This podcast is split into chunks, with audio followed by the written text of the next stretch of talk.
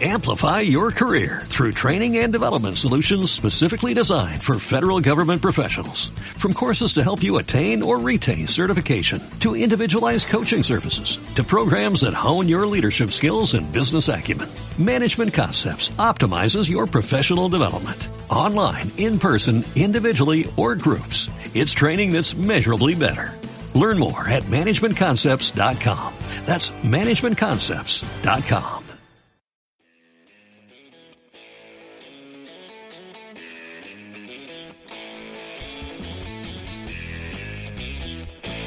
Bienvenidos a un podcast para la tribuna. En este espacio, mi compañero Franco Faúndez y quien les habla, Nicolás Fonseca, plantearemos una pregunta por episodio relacionada a la esencia del fútbol como deporte, a la cual intentaremos dar respuesta de forma exhaustiva y detallada a través del análisis y el debate. Bienvenidos a un nuevo episodio de Para la Tribuna.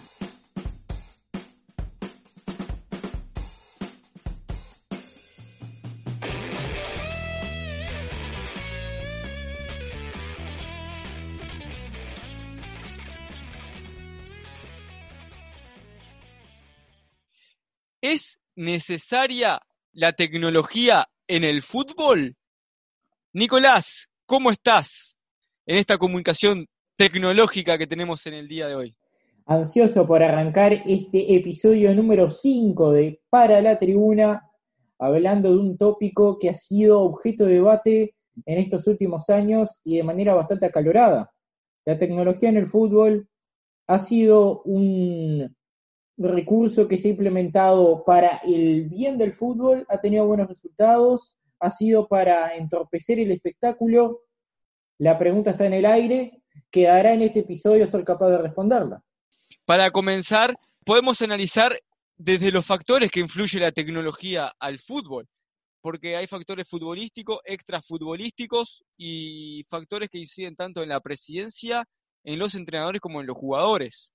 Claro, es que uno cuando habla de la tecnología en el fútbol, eh, generalmente uno se remite a los debates más típicos que se han sucedido, que ha sido lo del VAR, la detección de goles, lo, que tiene que ver con el arbitraje. Pero lo cierto es que la tecnología se ha inmiscuido en el fútbol a través de muchas variantes, de, de muchas apariencias, tanto para los entrenadores, para los jugadores, para la dirigencia, para los árbitros, ni que tal vez. Entonces, es una pregunta, la de este episodio, que tiene varias aristas y que va a estar muy buena analizar.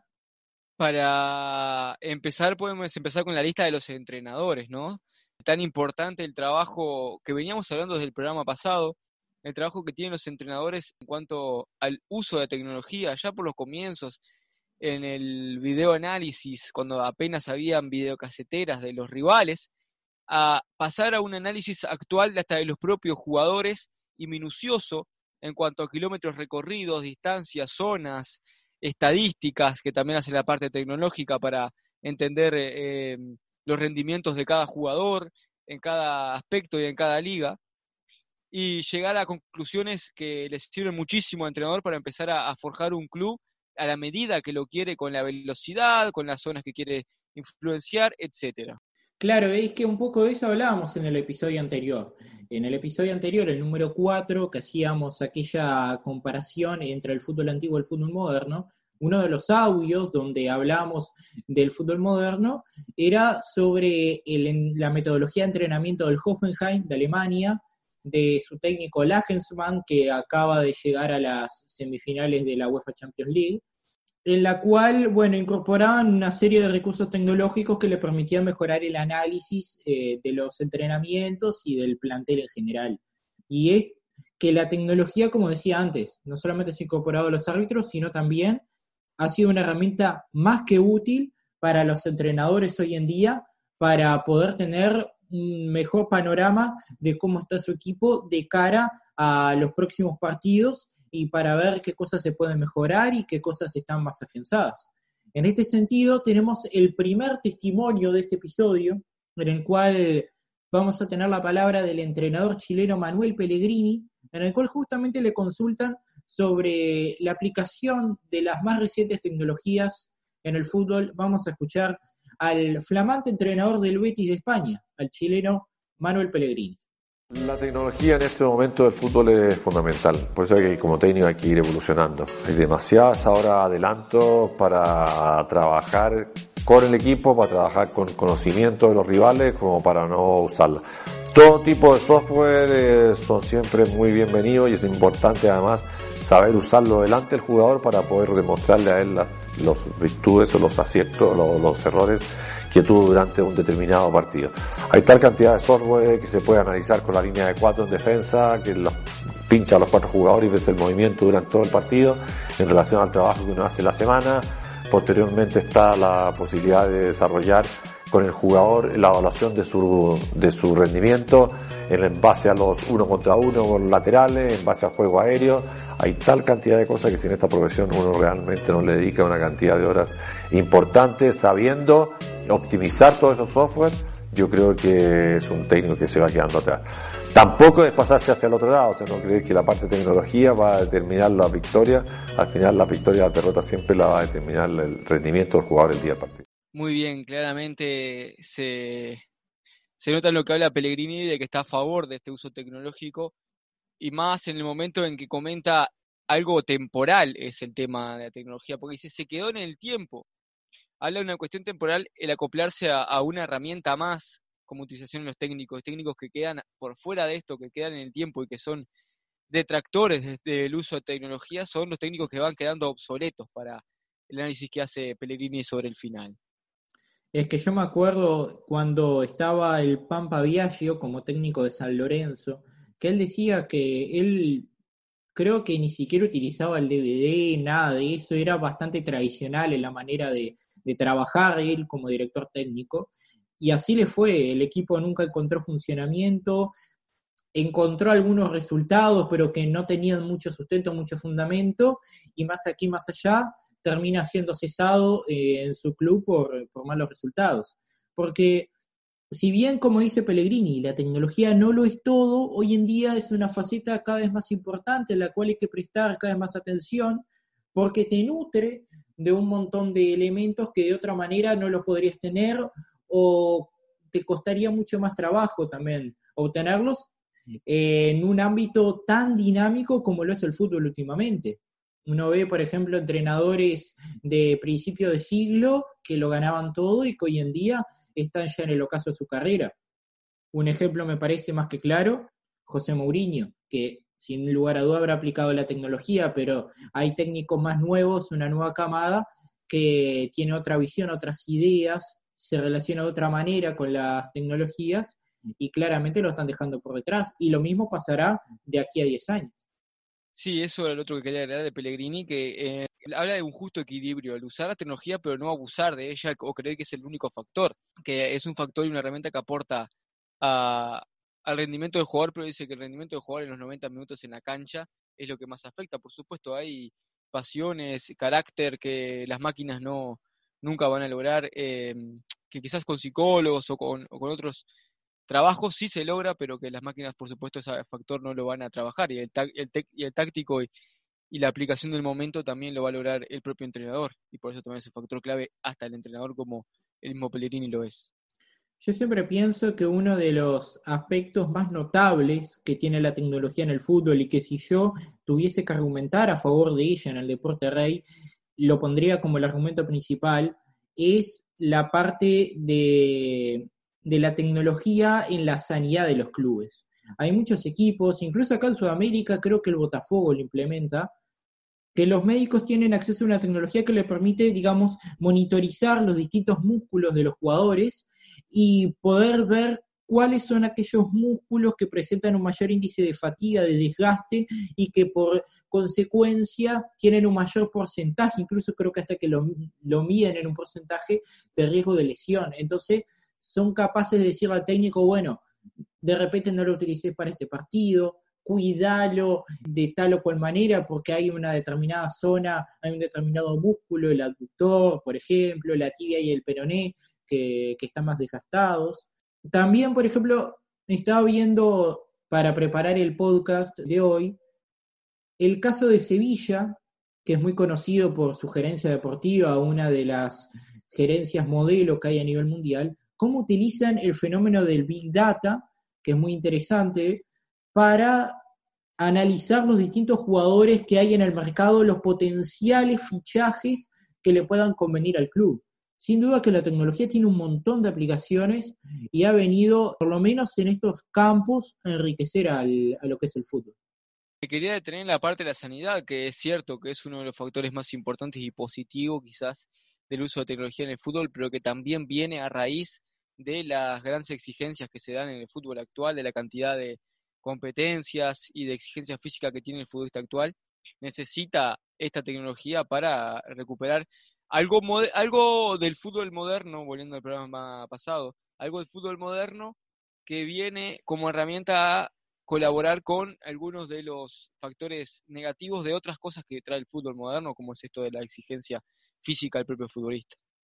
La, la, exigencia física del futbolista es cada vez mayor y por eso yo creo que la tecnología ha venido de una forma más que oportuna, porque estamos viendo que los calendarios son cada vez más apretados para los jugadores. Esto yo creo que se ha visto intensificado ahora con este fútbol post cuarentena que se ha dado en Europa, donde por ejemplo tenemos un partido de, Champions, de Europa League, todos los días prácticamente, recién ahora en estas instancias definitivas vamos a tener unos pequeños parates, pero ya dentro de una semana, dos semanas va a arrancar de vuelta las ligas más importantes, por lo menos la Premier League va a arrancar ahora. Entonces es muy necesario, es más necesario que nunca la presencia de una tecnología que nos permita, bueno, saber qué jugadores están con mayor riesgo de lesiones para cuidarlos, porque de repente lo guardas un partido, pero sabes que te ahorras de repente no poder utilizarlo durante cuatro o cinco meses. Y a veces puede ser un jugador clave y te puede arruinar toda la temporada. Y sabemos que en este fútbol donde el dinero importa tanto, a veces eso te puede costar varios millones para las finanzas. Pero no solo la tecnología se utiliza también eh, en cuanto al entrenamiento de los jugadores o eh, en cuanto al uso de los propios entrenadores como herramienta, sino que como herramienta también para impartir justicia en el fútbol, ¿no? los comienzos de la tecnología en el fútbol, eh, de, al menos de esta tecnología actual, que no es la televisación o otras boom tecnológicos que se dieron en otros momentos, es el de la detección de goles que se dio hace algunos mundiales atrás y que poco a poco en cada mundial se ha ido metiendo fichitas o semillas con cosas nuevas hasta llegar a, la actualidad. Pero esa detección de goles cambió en su momento la manera de ver el fútbol y, de otorgar justicia a un equipo. Sin lugar a dudas, hubieron dos grandes debates en torno a la aplicación de la tecnología en el fútbol en esta última década. Una la vamos a ver luego, no la quiero spoilear, pero sin duda que la primera de ellas y la que bastante resonancia hizo, sobre todo a inicios de la década pasada, fue la detección automática de goles. Algo que hoy en día nadie pone en discusión, pero en aquel momento suscitó un gran debate, que fue, por ejemplo, causa de que se hayan publicado varios informes en distintos medios de comunicación en torno a ello, presentándolo como una gran novedad. Por ejemplo, este informe que vamos a escuchar ahora en el segundo audio de este episodio de la señal NTN 24 sobre la implantación de la detección automática de goles de cara al Mundial de Brasil 2014. Vamos a escuchar. La FIFA presentó en el estadio Maracaná de Río de Janeiro el sistema detector automático de goles que será utilizado durante el Mundial que comienza el próximo jueves y que permitirá identificar electrónicamente si el balón atravesó la línea de la portería. Durante el acto de presentación, el presidente de la empresa responsable por el desarrollo de su tecnología, Jorlin Diner, explicó que en cada estadio se posicionarán 14 cámaras alrededor del césped, lo que permite tener una capacidad de detección 30 veces mayor que la visión humana. Cada cámara está conectada por fibra óptica con un servidor, lo que permite que las imágenes sean analizadas por un ordenador y en caso de convertirse en un gol, el árbitro recibe una señal en menos de un segundo a través de un reloj instalado en su muñeca para tal fin. Quisiera hacer unas aclaraciones antes de proseguir. Este sistema de detección automática de goles que fue implementado, ahí decía, por el empresario Björn Linder, que es el dueño de SAPS Limitada, una empresa alemana de tecnología, se estrenó para el Mundial de Brasil 2014, pero también ya había sido utilizado en la temporada 2013-2014 de la Premier League y su implantación fue ya pensada cuatro años antes con motivo de aquel famoso gol fantasma finalmente no cobrado a Frank Lampard en Sudáfrica 2010 que le valió eh, el Mundial a Jorge Larrionda, el árbitro uruguayo. Fue el último partido dirigido por Jorge Larrionda en un Mundial, se retiraría unos años después. Y cabe aclarar que es una herramienta de apoyo. Siempre la decisión final es del árbitro como se suele aplicar en otros casos con la tecnología en el fútbol. Siempre la decisión final es humana y va por cuenta del referí. La tecnología aplicada al fútbol vemos que tiene varias aristas. No sé si son hay aristas de la que, en las que no estás de acuerdo, sos detractor en cuanto al uso de tecnología en el fútbol. Hay varias que, que quizás, como esta de la justicia, otras que vamos a ver más adelante. No sé si ¿Hay alguna que de la que argumentes que no estaría bueno utilizarla? Yo personalmente, igual esto, este, tal vez lo, lo, argumento, me explayo un poco más en las conclusiones, pero inicialmente te diría que estoy bastante de acuerdo con la tecnología, si bien hay algunos matices que, como te digo, luego los voy a señalar, de los cuales yo creo que la tecnología todavía tiene campo, por suerte, para seguir progresando. O sea que la justicia está dentro de esta, lo que estamos hablando de, la detección de goles, que es algo que incide directamente en el juego, también es un factor determinante. Eh, se comenzó por ahí, eh, ahora quizás eh, ya lleva a factores como las expulsiones que no son determinantes, de, aunque son semi-determinantes, por supuesto que son las expulsiones, los offside que puede ser directamente a causa de un, de un posible gol pero como que comenzó por lo más determinante y poco a poco se está llevando en cuanto a la justicia a detalles quizás no tan influyentes en el juego directamente como, como se va poco a poco actualmente. Claro, ¿te acordás que en el episodio número 3 nosotros hacíamos aquella pregunta dicotómica, en realidad una falsa dicotomía de ganar o jugar lindo? Bueno, acá con la introducción de la tecnología en el fútbol se plantea otra dicotomía que es bueno, justicia o espectacularidad.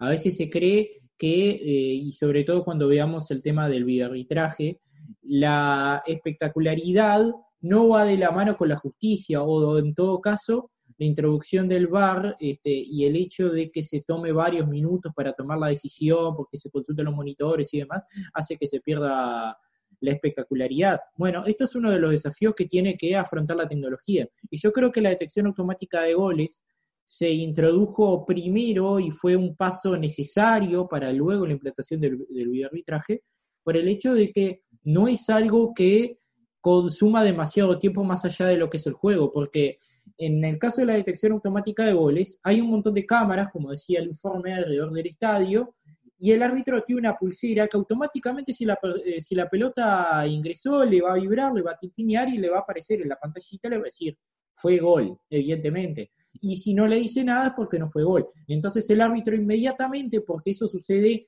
en un instante, creo que el informe hablaba de un segundo, el árbitro va a poder ver la pulsera y va a poder decir, bueno, acá fue gol, lo cobro, no fue gol, siga, siga. Y no se pierde mucho más tiempo. Yo creo que por eso también hoy en día no hay resistencia en torno a eso y me parece una introducción de la tecnología que hoy discutirla es necio. Yo creo que tampoco tuve la discusión que tuve de arbitraje por eso mismo, por la por lo instantáneo y las otras diferencias que hay aparte de la ética, que sí, la ética de la justicia que la vamos a analizar más adelante está en cualquiera de los dos, pero en este caso hay otro también factor que incide, que es las demoras en el bar, que ya vamos a, comentar. En este caso es algo automático, como decíamos, ni siquiera como el propio ojo de, de, de halcón, ojo de halcón es el del tenis. El ojo de halcón tiene una repetición, esto ni siquiera es, es totalmente instantáneo, ni siquiera lleva una repetición televisiva, ni, ni una repetición en alguna cámara como un video arbitraje. Es más, es más, perdón, incluso la repetición propia del ojo de halcón está disponible para los televidentes.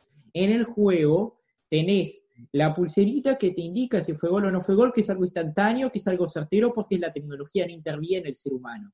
E incluso si el fanático aún así sigue empeñado en decir que fue gol o no fue gol y que le están perjudicando al equipo, tiene la repetición de la televisión que le va a poder mostrar si fue gol o no fue gol. No sé si vos has visto, en la Premier League sobre todo se ve mucho, de que cuando suceden este tipo de jugadas, hay una cámara que eh, primero muestra el trayecto de la pelota en cámara lenta y el momento en el que la pelota traspasa la línea o se encuentra más cerca a traspasarla, se detiene y se transforma la imagen real en un modelado 3D bien básico, donde se pone la cámara mirando hacia abajo, enfocando a la pelota y la línea y comunicando la decisión si fue gol o no fue gol. De esa manera, incluso hasta el fanático más enseguecido de un equipo va a poder estar seguro de que, bueno, la decisión adoptada fue la correcta independientemente de si favorece o no a los intereses de su conjunto. Hay otras aristas en la comunicación. No, no es la única ni, ni la justicia, ni el, la utilización como herramienta en el fútbol, sino que la propia comunicación, como estamos utilizando ahora, la tecnología ha influido muchísimo. Yo creo que es el factor clave para la influencia tecnológica en cuanto a todo lo social, no solo eh, en lo meramente deportivo. Si es bien utilizada, es la mejor herramienta para la comunicación, pero que tiene que tener un buen uso. En este caso yo creo que se aplica un buen uso porque se aplica el uso del el consenso arbitral, la comunicación entre los propios árbitros, instantánea, que también es un uso de instantaneidad en el fútbol y que afecta a, no solo, porque hablamos del video arbitraje, eh, del video arbitraje, perdón, de, la detección de goles, que si no existiera, el, árbitro también iba, a tener que cobrar obligatoriamente en el momento, no iba a revisar nada. Pero en este caso, antes sí tenía que ir a comunicarse con en línea, antes tenía que eh, esperar tal seña, eh, acá es hablar, comunicarse y hasta los propios entrenadores también, hablar y comunicarse con sus compañeros. Si hay algo que es normal en el fútbol es que despierte pasiones entre multitudes, que los estadios se llenen y prácticamente los árbitros no se puedan escuchar entre sí sin la mediación de la tecnología. Por eso es que desde el 2006 la FIFA ha implementado un sistema de comunicación entre los árbitros que ha ayudado bastante a resolver estos problemas. Imaginémonos que en la mismísima bombonera, en un superclásico Boca River, un árbitro tenga que gritarle en línea y evidentemente eso no va a servir, van a tener que usar lenguaje de señas, va a ser bastante torpe. Bueno, entonces vamos a escuchar este audio donde se habla de otra arista muy importante y es la comunicación intraarbitral para el desarrollo del juego entre lo que es la terna arbitral. Vamos a escuchar entonces el siguiente audio.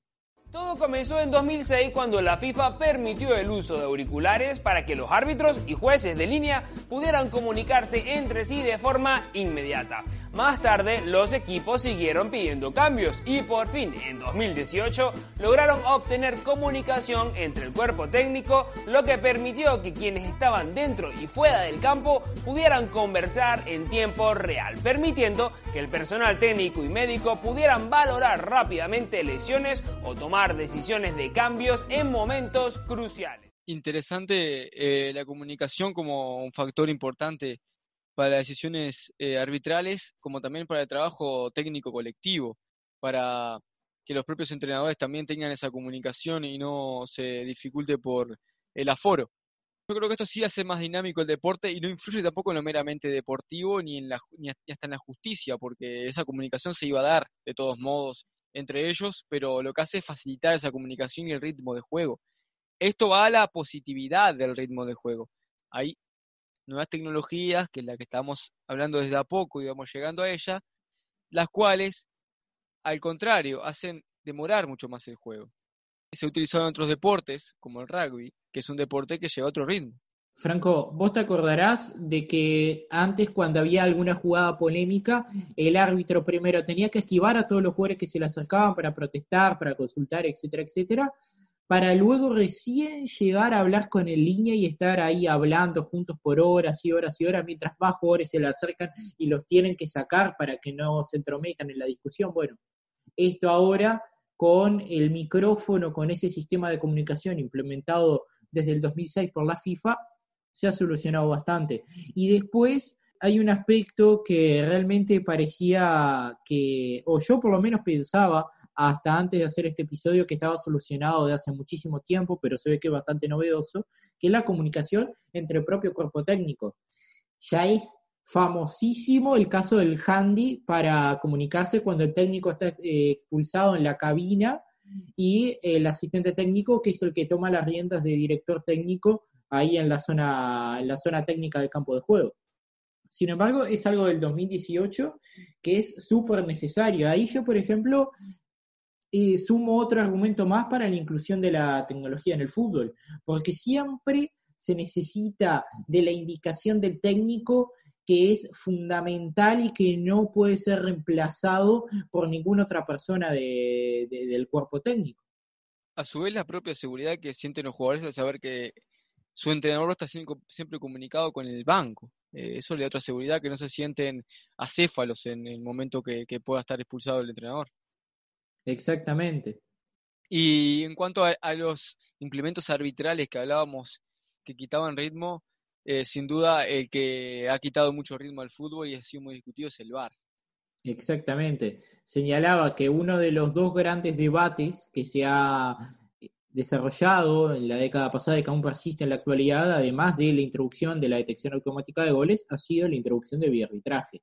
En este caso tenemos a un viejo amigo de la casa, Horacio Pagani, el inexorable Horacio Pagani, que va a hablar a su manera, con ese tono desenfadado, desopilante, sobre la introducción del VAR en el fútbol.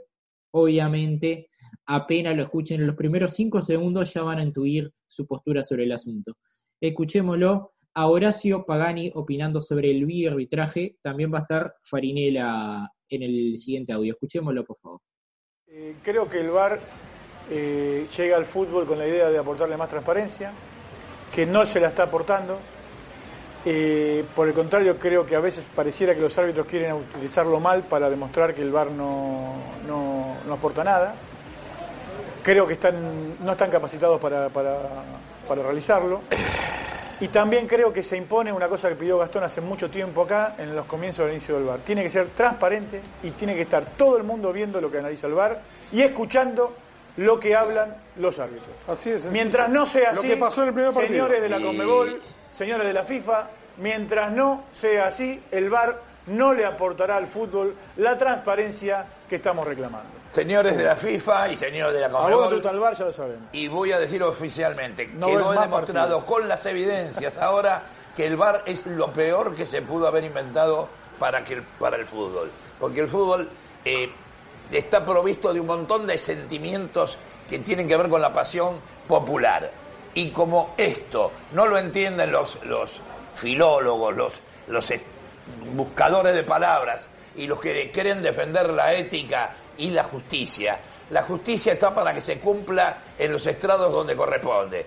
En el fútbol tiene que haber justicia a partir de lo que ve los ojos del árbitro. Y si se puede haber errores, los hay. Hay errores ahora con el VAR, está demostrándose que ahora hay doble, doble forma de, transgredir las normas. Las del árbitro y las de arriba. Señores, dense cuenta que no sirve para nada y que le están quitando al fútbol lo principal que tiene, que es la emoción. La emoción que tiene la particularidad de que convivir incluso con los errores, como fue toda la vida. Y por eso tuvieron tantos años esperando para hacer esto, que inicialmente iba a ser solamente controlar si la pelota había entrado o no había entrado en el arco, porque un mundial se definió así. Entonces, terminen con esta historia que no sirve para nada. Vuelvan al fútbol de antes y dejen, dejen que los árbitros dirijan, que sean honestos y que si equivocan, se equivocan. Y nada más. Buenas tardes. Bueno, muy claro siempre Horacio Pagani. Ya alguien, ya, ya es panelista aquí ya del programa Pagani. Da mucho. Pagani y Ruggeri están jugando el puesto, el top, a ver quién mete más audio en para la tribuna. Es el, hasta ahora van cabeza a cabeza. Hay una parte que, que encuentro en estos últimos dos audios que vamos a escuchar, que es la ética. Quiero saltar a la ética de, de Pagani, que es la ética de la no ética en sí no, que no exista una ética de la justicia en el fútbol, porque el fútbol tiene esa pizca de humanidad, la justicia arbitral por, por parte de implementos tecnológicos para él es llevada a una justicia que no tiene nada que ver con lo que es en esencia el fútbol, quita la esencia, pierde la parte de la emoción, la parte de convivir con los propios errores.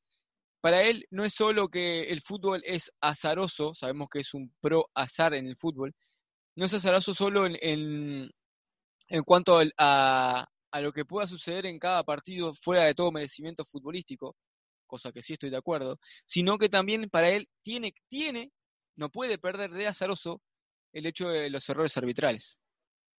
Sí, claramente.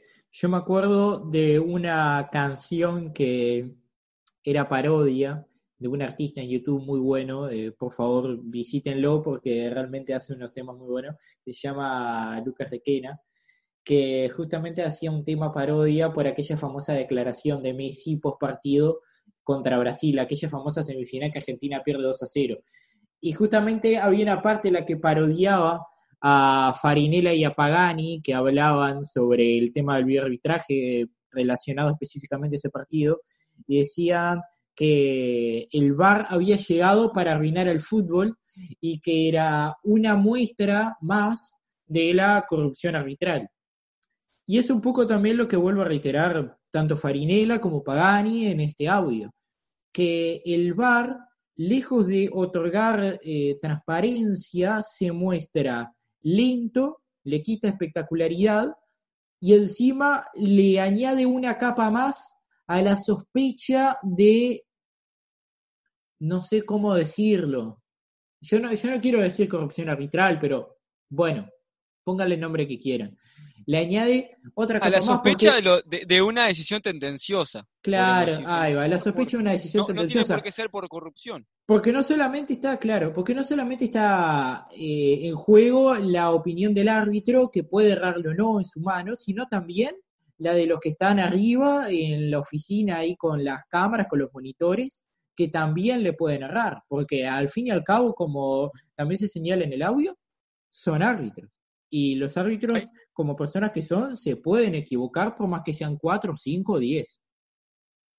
Hay dos lecturas con respecto a la aplicación del VAR, porque yo no estoy de acuerdo en dos cosas. Una es algo de lo que habla él, de la poca claridad que tiene el VAR, cuando pasa como pasó en, el punto específico de la Copa América, que no hubo, como en el Mundial, aclaración de las conversaciones o grabación eh, en directo, en vivo, de las conversaciones que tienen en la cabina del VAR, que debería de ser eh, tanto la cabina del bar, ya que se usa tecnología para aclarar la justicia, tanto la cabina del bar como la propia comunicación en la que veníamos hablando entre línea y juez, deberían, en caso del momento de tomar la decisión, deberían de ser parte de la transmisión en vivo en, en, el sonido, saber qué es lo que se está hablando ahí en la comunicación. ¿Quieren claridad? Más claridad que esa para, para juzgar una jugada.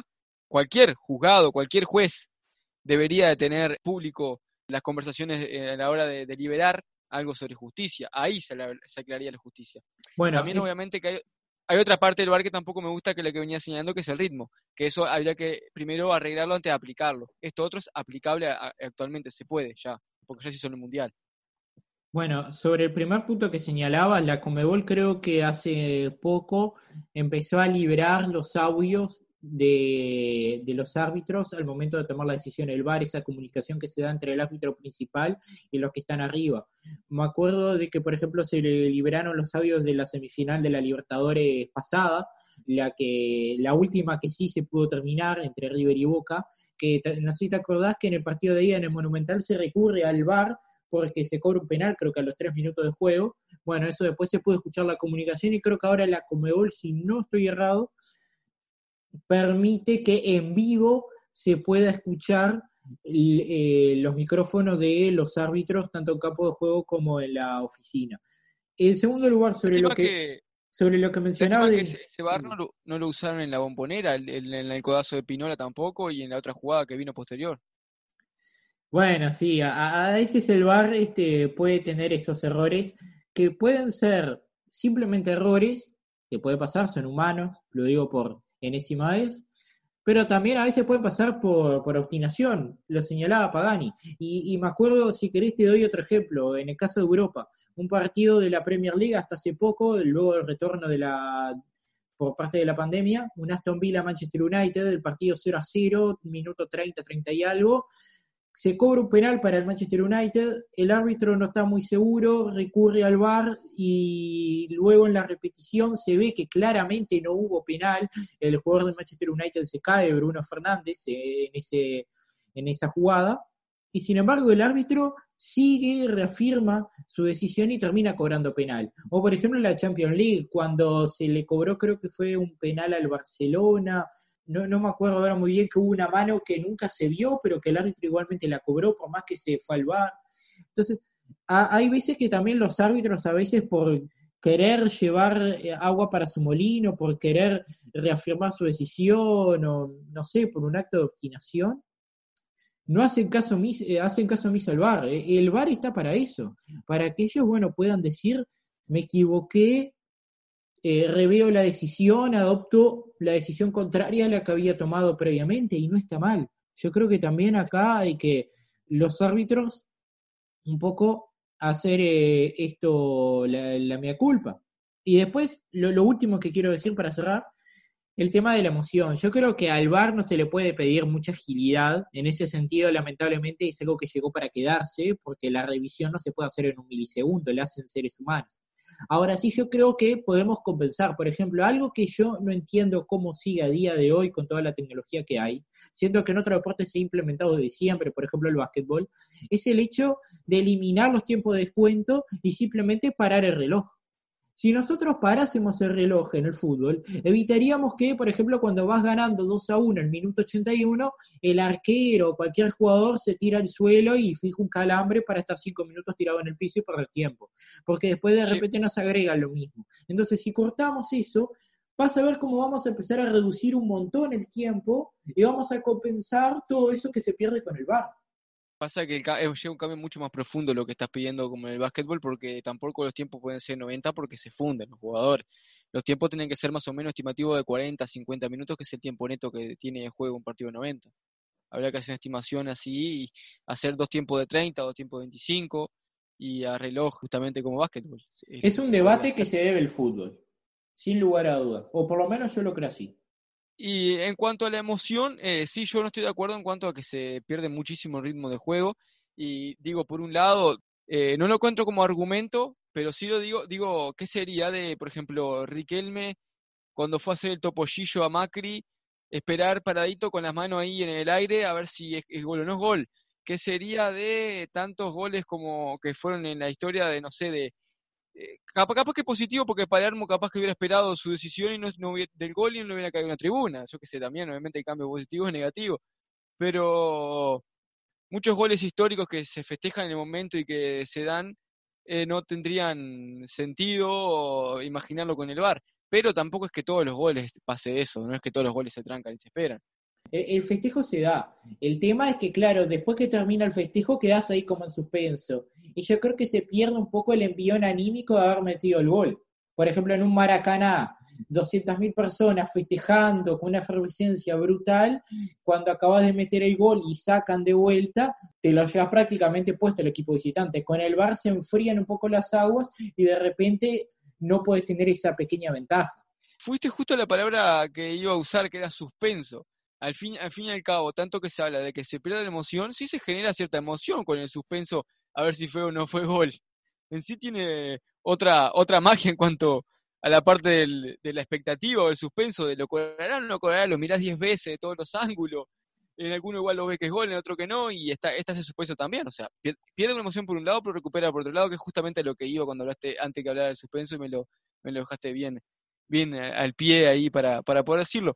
Pero yo creo que también eh, se pierden otras cosas de la esencia del fútbol. Yo creo que el VAR habría, habría que aplicarlo, pero habría que saber usarlo de otra manera o encontrar otra forma para usarlo más dinámico o en casos eh, mucho más especiales, porque cada vez está siendo más utilizado. Se está yendo, como decía yo, de la detección de los goles con, con, con el primer sistema a el VAR, que ya se empezó, que primero se reacio a utilizar y después se empezó a utilizar. Y ahora que digo, digo reacio, otra cosa que pasa que habían tantas cosas que te quería contestar en lo que hablaste. Y, una audio dejó para mucho. Eh, es que era el audio que estábamos esperando, era el audio que más iba a hablar se sabía, porque venimos hablando desde antes de este audio. Era la parte que hablabas de, mm, de que a veces los errores no son del VAR, sino que son errores del carácter de los, de los árbitros, y yo creo que el 90% de los errores, quiero creer que no son por otra cosa que sea el carácter de los árbitros, porque, por ejemplo, Castrilli era un árbitro que tenía, era gran árbitro en cuanto al carácter y a la hora de impartir justicia, pero ah, eso también afectaba a la hora de ser un poco soberbio con los jugadores y con las decisiones, y aunque se daba cuenta, no cambiaba, no cambiaba esas decisiones por justamente el ego. Eso le valía que el enfrentamiento con Maradona, año 96, cancha de Vélez. Sí, sí, sí. Dentro, dentro de tantos, porque tuvo muchos enfrentamientos de comunicación con los jugadores cero. No creía en la comunicación con los jugadores directamente. Él no te va a contestar, como le decían a Maradona. Bueno, no te va a contestar, es cierto, no te va a contestar. Otra cosa que también tiene, tienen los árbitros en cuanto al error del carácter, que nada que ver tiene con la tecnología, pero para agregar que sí, que hay muchos errores, la, cantidad de errores de los árbitros, la mayoría son por el carácter del árbitro, es la soberbia o parte de, mm, de creer que sos, no que venís a impartir justicia, sino que sos el justo del partido. Y lo hacen cuando, por ejemplo, no es justo si hay una tarjeta amarilla, hay una patada de comienzo para amarilla, no, no cobrarla porque son los primeros minutos, no es justo, no es una persona justa. No es justo de que si vos tenés un error arbitral y te diste cuenta en el entretiempo de que fallaste, después querés compensar por otro lado, ahí sos justo. Y esos son parte de errores que quieren arreglar con otros errores al fin y al cabo. y eso es parte también del carácter del árbitro y sus errores. Bueno, y siguiendo esa línea, en esta disyuntiva que se da, introducida por el VAR, entre espectacularidad y justicia, los que defienden al VAR justamente abogan por una mayor justicia en el fútbol. Sin duda, yo creo que los irlandeses, después de aquella famosa mano de Ría en el repechaje al Mundial de Sudáfrica, estarán todos a favor del VAR. Pero hay otros también que dicen, como Pagani, que con el VAR se pierde la emoción del fútbol. Y hay algunos que, en aras de conservar esa espectacularidad que hace grande y que hizo grande a este deporte, prefieren, bueno, tolerar un poco el error, el error humano, que está siempre presente, con tal de, bueno, de no tener que perder todo ese tiempo que se pierde con el arbitraje. Uno de ellos es el director técnico de Monterrey, Antonio Mohamed, flamante campeón en la edición 2019 de la Conca Champions, el torneo continental de CONCACAF, y que llegó a semifinal del Mundial de Clubes, estuvo a nada de ganarle al Liverpool de Club. Bueno, él habló en conferencia de prensa sobre el arbitraje y sobre esto de el error y la justicia que permite la tecnología. Él en particular va a coincidir con Pagani de manera menos efusiva, pero además con un argumento que me parece especial resaltarlo. Vamos a escuchar la palabra del técnico de Monterrey, Antonio Mohamed. No me puedo molesto por una decisión arbitral que Basanta no, no hizo nada. Entonces, pero nosotros tenemos que sobreponernos a eso y el equipo mantuvo el cero nuevamente, así que estoy, estoy contento porque trabajamos en equipo y pudimos lograr la victoria que es lo que necesitamos nosotros, ¿no? Pero no, realmente situaciones que no dependen de uno no, no te pueden molestar de más, porque las decisiones arbitrales, lo digo siempre, son parte del juego. A mí, a mí no me gusta eso, la tecnología, pero bueno, son decisiones de cada uno. Para mí el error, el error arbitral es parte del juego mundialmente ha habido campeones del mundo con errores arbitrales, así que la última final de fútbol mexicano también fue error arbitral. Es así, hay que saber convivir cuando toca a favor y cuando toca en contra. La, la gente tiene que decidir en, fracciones de segundo. Él vio un manotazo y realmente no hubo, pero bueno, es difícil a veces decidir. Se equivocó, se equivocó. Lo que tenemos que hacer nosotros como equipo es lo que hicimos hoy, sobreponernos y pensar en lo, en lo, que, en lo siguiente. Bueno, errar es humano y Mohamed sin duda que está de acuerdo con ello, Franco. Sí, exactamente. Como decía, eh, tanto como, como Pagani como Mohamed eh, argumentan el bar, diferente a lo que argumentaba yo, que yo no iba a lo ético, sino al ritmo de juego y a los cambios en la parte de, espectacularización, como también un poco Mohamed también en, entre líneas también deja ver. Pero principalmente de lo que él habla es de lo, eh, la ética de Pagani es una ética de, que no exista justicia, de que el fútbol no hay ética, no existe la ética porque en un momento dice, déjense de joder con eso de la ética, de la justicia, así tal cual. en este caso, lo ético de Mohamed es, es la sí ética, pero ética de lo humano. Ética pasa por no implementar tecnologías en beneficio o que o en beneficio de que el juego sea, sea algo más humano o que no se vaya en su defecto a algo robótico o algo tecnológico y que se deje de lado esa parte de, de, que sea un trabajo humano, de que más allá de que la justicia no es algo para él que, que no deba estar, a diferencia de Pagani, quizás también se cuida en ese aspecto porque es entrenador y sabe que se puede contradecir en algún momento por fallos, eh, y quizás también lo ve desde otro punto de vista en el que necesita que exista un poco más de justicia en el fútbol, pero sí que la justicia sea eh, impartida por humanos. Personalmente es un punto bastante controversial, porque creo que a mí me daría bastante bronca si hay un error en contra de mi equipo. Ahora, también comparto lo que dice Mohamed de que eh, el fútbol es bastante psicológico, tiene una dimensión psicológica muy importante que hay que tener en cuenta y que los errores a veces te tocan a favor y a veces te tocan en contra y bueno, así como algunas veces terminas agradeciendo de que no exista la tecnología porque si no hubiesen descubierto que el gol que convertiste no debía haber sido convalidado y hay otras veces que te vas a querer agarrar de los pelos porque terminaste perdiendo un campeonato porque el delantero rival está dos metros adelantado como le pasó al cacique Medina. Es parte del juego, como lo decía Mohamed.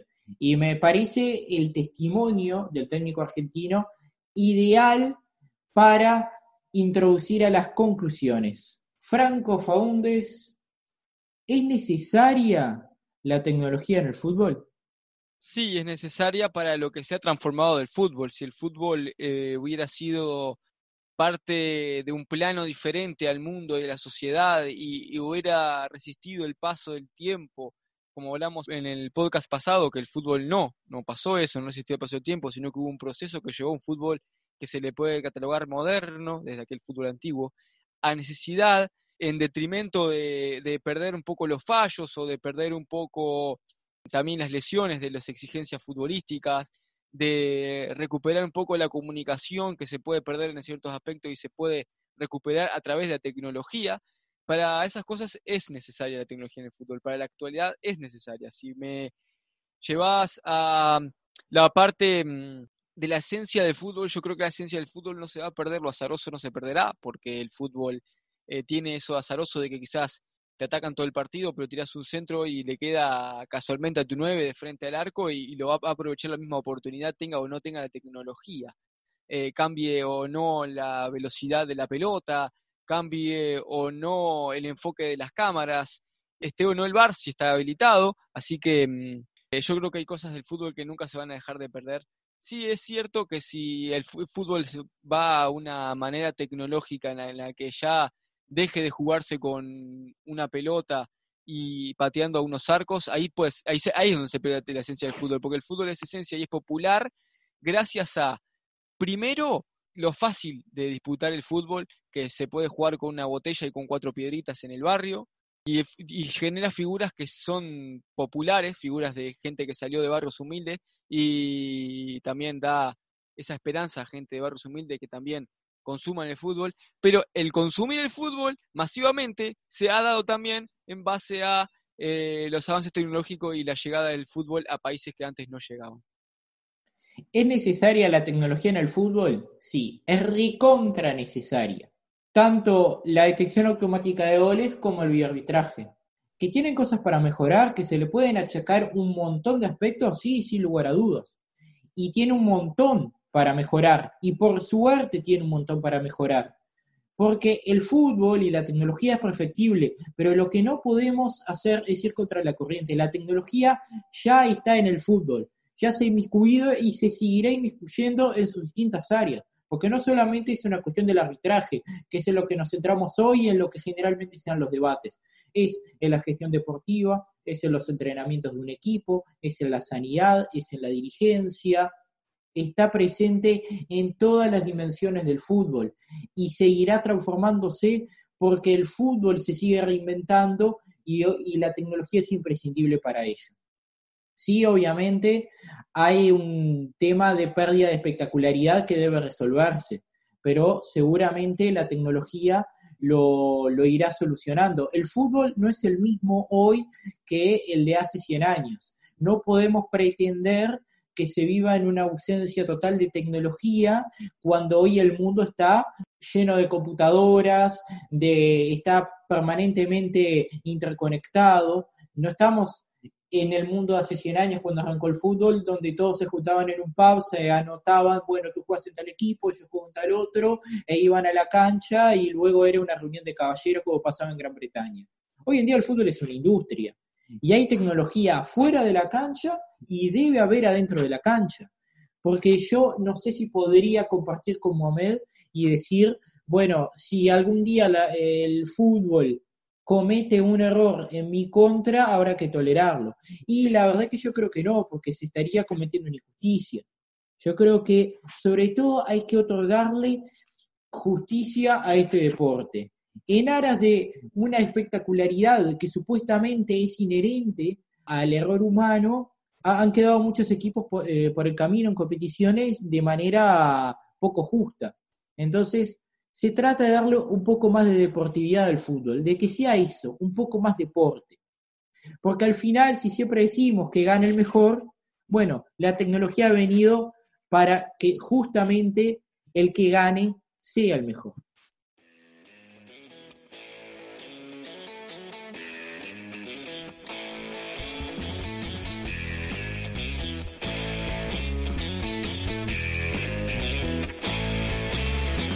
Y hasta aquí este quinto episodio de Para la Tribuna.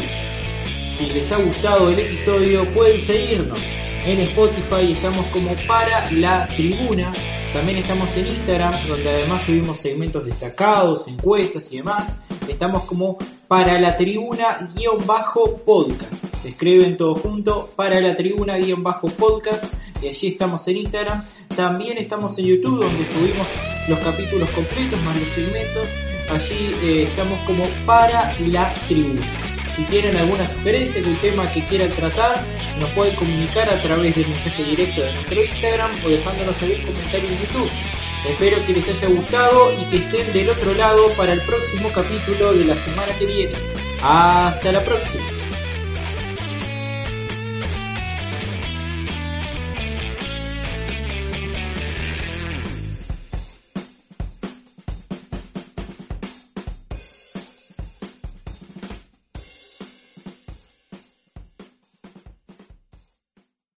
Amplify your career through training and development solutions specifically designed for federal government professionals. From courses to help you attain or retain certification, to individualized coaching services, to programs that hone your leadership skills and business acumen, Management Concepts optimizes your professional development. Online, in person, individually, or groups, it's training that's measurably better.